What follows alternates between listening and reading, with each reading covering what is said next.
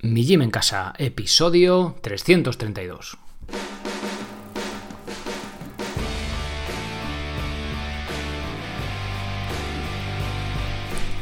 Muy buenas, bienvenidos a un nuevo episodio del podcast de Mi Gym en Casa, el programa donde hablamos de entrenamiento y de alimentación desde un punto de vista diferente e independiente. Sí, por fin voy a hablar de alimentación. Vamos a hablar eh, del ¿Qué pan puede ser más sano? Ya sé que la palabra sano hoy en día, bueno, al menos en mi percepción, está totalmente prostituida por el marketing de la industria alimentaria, bueno, y de otras cosas, del fitness y tal, en lo, cual es un gremio en el que me tengo que incluir, obviamente, al tener la web mijimencasa.com de entrenamiento eh, no sé cómo llamarlo, entrenamiento en casa, ¿no? Sí, entrenamiento en casa, o un calistenia con vuestro propio peso corporal. Ya de paso ya os he metido la intro, que podéis hacer los socios por 10, 10 euros al mes o 19 si queréis soporte. Y digo que está muy, muy prostituida la palabra sano porque, pues ya te os digo, ¿cuál es el pan más saludable? Bueno, y saludable ya es que uh, te da como repelús casi oírlo, ¿no?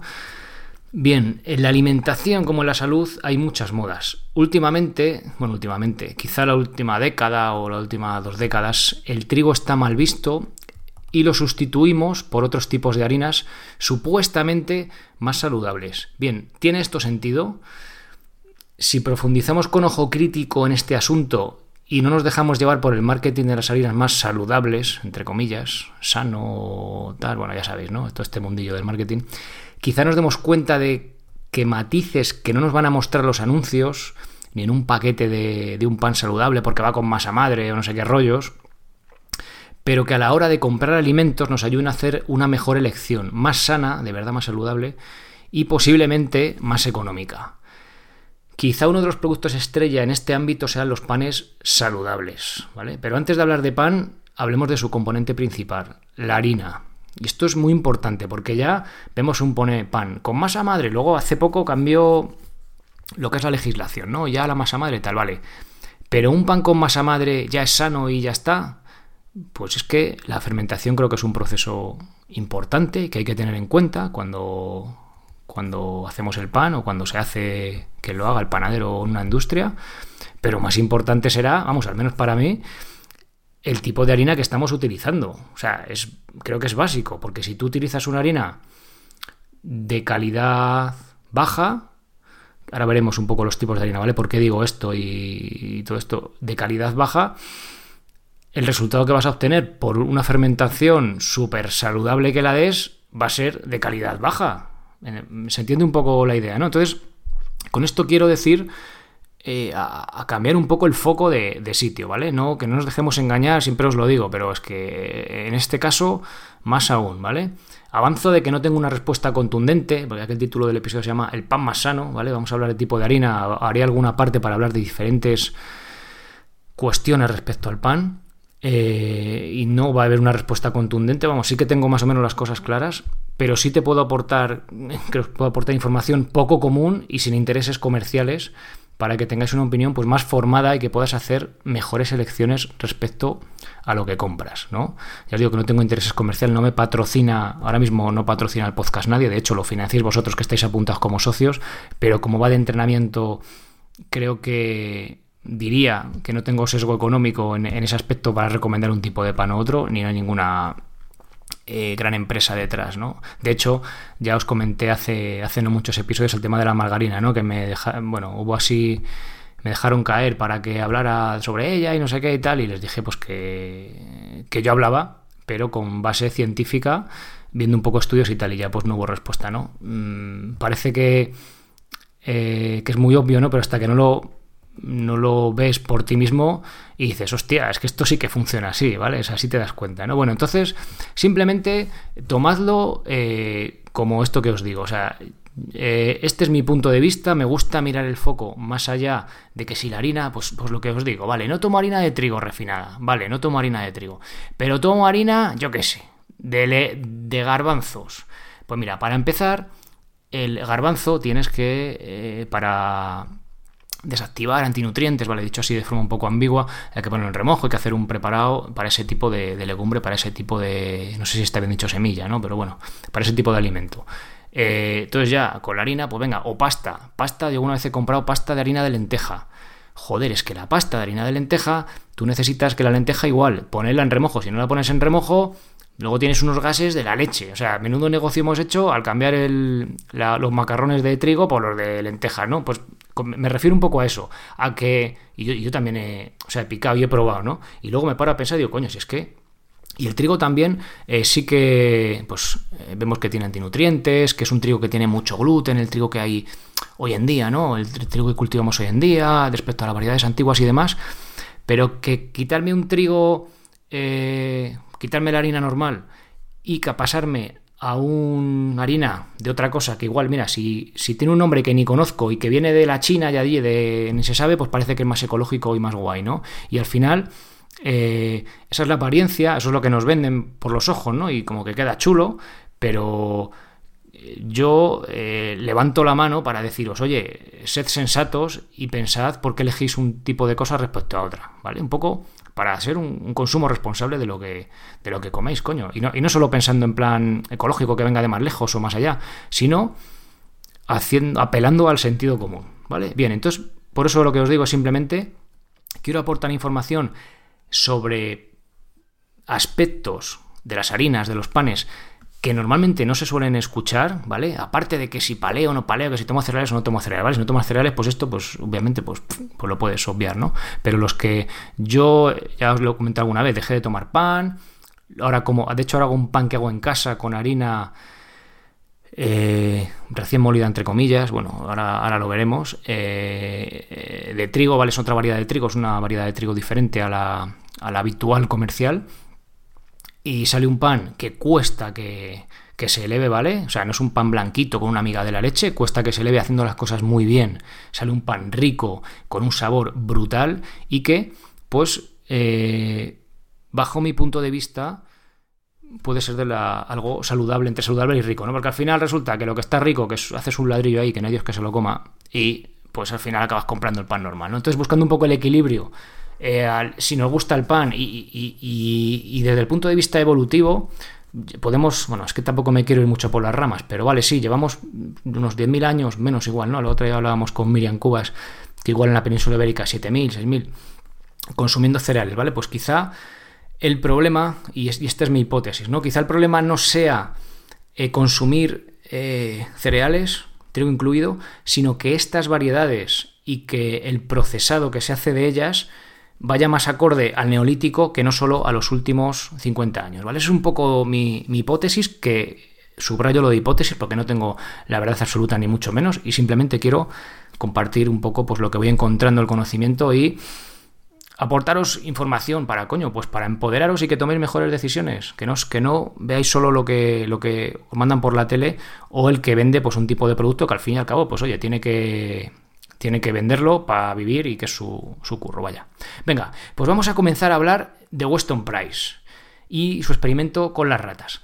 Hace casi 100 años, en los años 30, eh, Weston A. Price, la, no me acuerdo de qué era, era un dentista muy peculiar que lanzaba la hipótesis de prevenir las caries alimentándonos bien, más que cepillándonos los dientes, ¿vale? A ver, dicho esto, luego, bueno, Weston Price, os, invito a escuchar el, a escuchar el episodio 95 del podcast en el que hablo de, su, bueno, se llama Alimentación primitiva contra alimentación moderna. Este hombre lo que hizo en los años 30 fue ir por el mundo y, por ejemplo, iba a Suiza. Y en Suiza iba a la, estudiaba a la gente de la ciudad, también sobre todo a niños, bueno, a niños y adultos, ¿vale? Entonces le veía la boca y decía, madre mía, lo de la ciudad, comer pan blanco, este tenía, tenía una fijación con el pan blanco que no veas, lo, lo odiaba, entre comillas, ¿no? Eh, azúcar, está, no sé qué, y la gente tenía mogollón de caries, la boca hecha una mierda, y iba a los mismos suizos, lo que vivían allí en las montañas donde, donde Heidi, un poco más arriba, bueno, donde Heidi, porque estaba allá arriba del todo ahí con el abuelo, y eh, veía lo que comían, ¿no? Veía que la que no, no tomaban leche desnatada, porque la ciudad se empezó a poner de moda la leche desnatada y tomaban lácteos completos, eh, enteros, perdón, me refiero, que tenían todas sus vitaminas, todos sus micronutrientes, ¿no? Y, entonces eh, Weston Price decía que realmente ahí estaba la, esos mm, elementos de la naturaleza, llamaba él, que luego lo veremos, que eran lo que realmente te protegía contra las caries, ¿no? Y te hacía tener una buena salud y estar sanota y tal. Y esto lo, lo fue replicando pues por todo el mundo, comparando diferentes grupos de población de la misma zona, pero los eh, modernos contra los primitivos, ¿no? En este sentido, dándole a primitivo el aspecto, aspecto positivo de, la palabra, ¿no? Como algo así antiguo, ¿no? Bueno, que al fin y al cabo, fijaos, ¿no? Eh, eran primitivos, pero sabían a pesar de no tener dentistas, sabía cuidarse mucho mejor la boca sin saberlo, ¿no? Con ese tipo de alimentación que los que vivíamos o vivimos en las ciudades, ¿no? Dicho esto, he dicho que antes que, era mejor alimentarse bien que cepillarse los dientes, luego sí que veía a veces que había niños que tenían por la con sarro y tal, y sí que, oye, pues les recomendaba cepillarse, pero era más una cuestión estética que de salud del propio diente, porque es que luego, o sea, había poblaciones, sobre todo los que tomaban pocos hidratos de carbono, sobre todo los inuit, esquimales, esa zona ya sabéis, que es que no había, o sea, a lo mejor miraba un pueblo entero y se encontraba una caries, o sea, es una mini amago de caries, ¿no? Un libro muy interesante y que, pues como digo, son temas poco conocidos. Bien, bueno, pues eh, Weston Price lo que hizo, que me, que me enrollo, pues hizo un experimento con ratas. Cogió a tres grupos de ratas y alimentó a cada grupo de diferente manera. ¿vale? Y estudió cómo les afectaba a su crecimiento, su comportamiento, etc.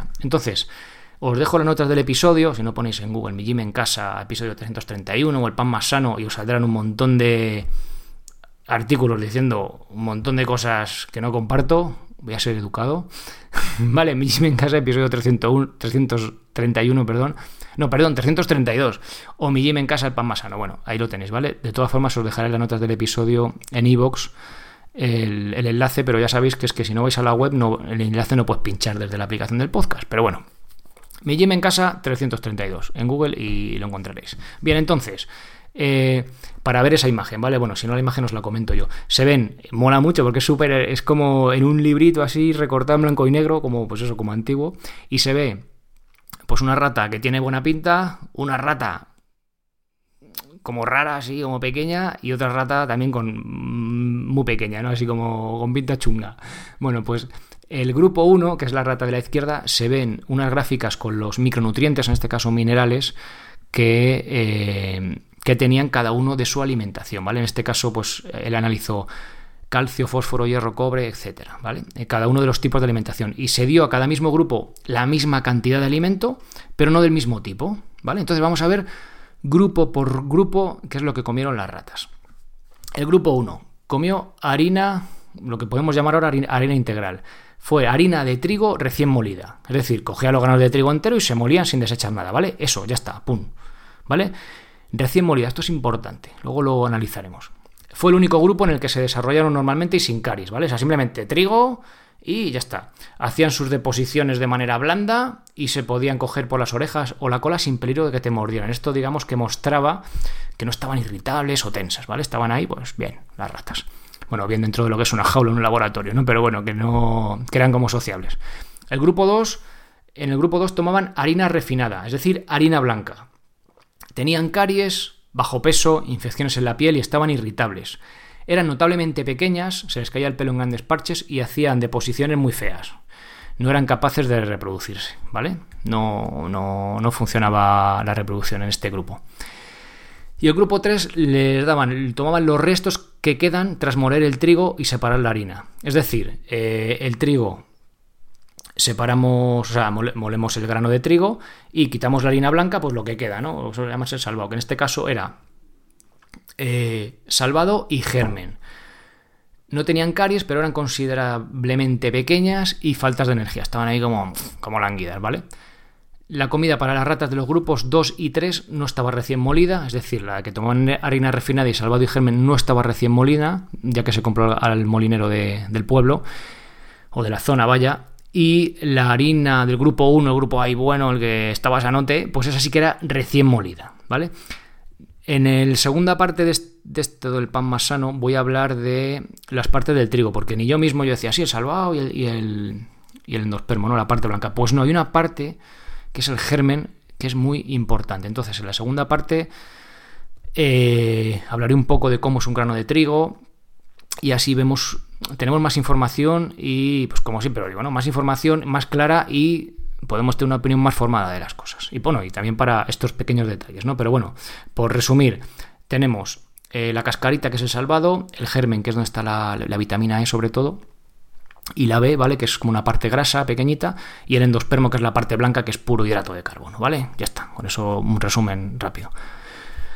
Bien, es interesante que a pesar del aumento de micronutrientes del grupo 3, las ratas no maduraran normalmente y sí lo hicieran las del primero. Es decir, eh, los micronutrientes del, trigo no se encuentran en, la parte blanca, en la harina blanca, ¿vale? Sé que eso está, digamos, vacío de micronutrientes, apenas, ¿vale? O sea, en general, ¿vale? Porque se ven las gráficas que las ratas del medio apenas tomaban micronutrientes, no, no tenía casi. Las ratas del tercer grupo, de los que tomaban el salvado y el germen, iban de micronutrientes hasta las cejas, iban hasta arriba. Y las de, digamos, el primer grupo, pues era algo intermedio, ¿no? Tenían buena cantidad de, micronutrientes, pero, de minerales, pero eh, se desarrollaban bien, ¿vale? Entonces, eh, según eh, Weston Price, o sea, la hipótesis que hace él, esto puede deberse en gran parte al hecho de que el alimento no estaba recién molido y por tanto no pudieran obtener un contenido normal de vitaminas del germen debido a su oxidación. O sea, podemos decir que se pasó la vitamina. Esto es esto es súper importante, ¿vale?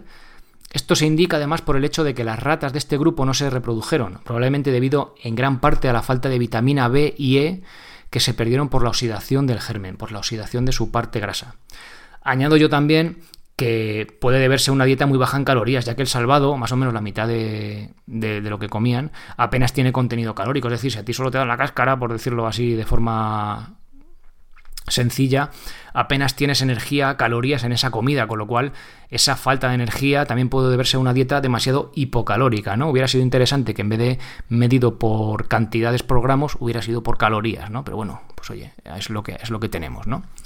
Bien, y ahora vamos a ver por qué os decía eso que era tan importante, la importancia de la harina recién molida. Las vitaminas, bueno, otra cosa importante, antes de pasar a, esta parte, eh, también Weston Price em, pone el foco en su libro en los problemas de, de, reproductivos que tienen las mujeres, es decir, vamos, que no se quedan embarazadas, mucho más tienen ese problema en las ciudades, fijaos en aquella época ya, ¿eh?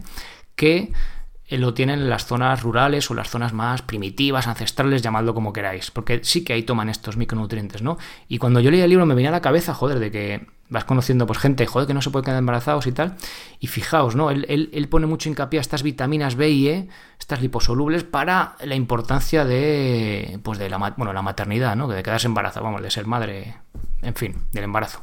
Bien, eh, las vitaminas B y E son liposolubles. Lipo grasa, solubles, soluble, ¿no? Solubles en grasa, que se encuentran en la parte grasa de la semilla de trigo y que se estropean, se oxidan, para decirlo bien, en contacto con el aire. Si dejamos pasar tiempo entre la molienda del trigo y su consumo, perderemos estas valiosas vitaminas. Pero voy más allá. Si consumimos harinas refinadas, no podremos no obtendremos, perdón, estos micronutrientes porque el refinado los hace desaparecer.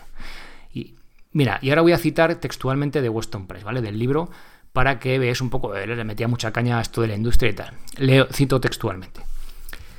El comercio moderno ha robado deliberadamente a algunos de los alimentos de la naturaleza gran parte de su material de construcción corporal, al tiempo que conserva el hambre y satisface los factores energéticos.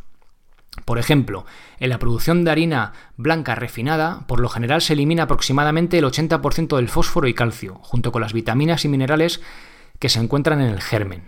La evidencia indica que un factor muy importante en la disminución de la eficiencia reproductiva de la condición de mujer está directamente relacionada con la eliminación de la vitamina E en el procesamiento del trigo.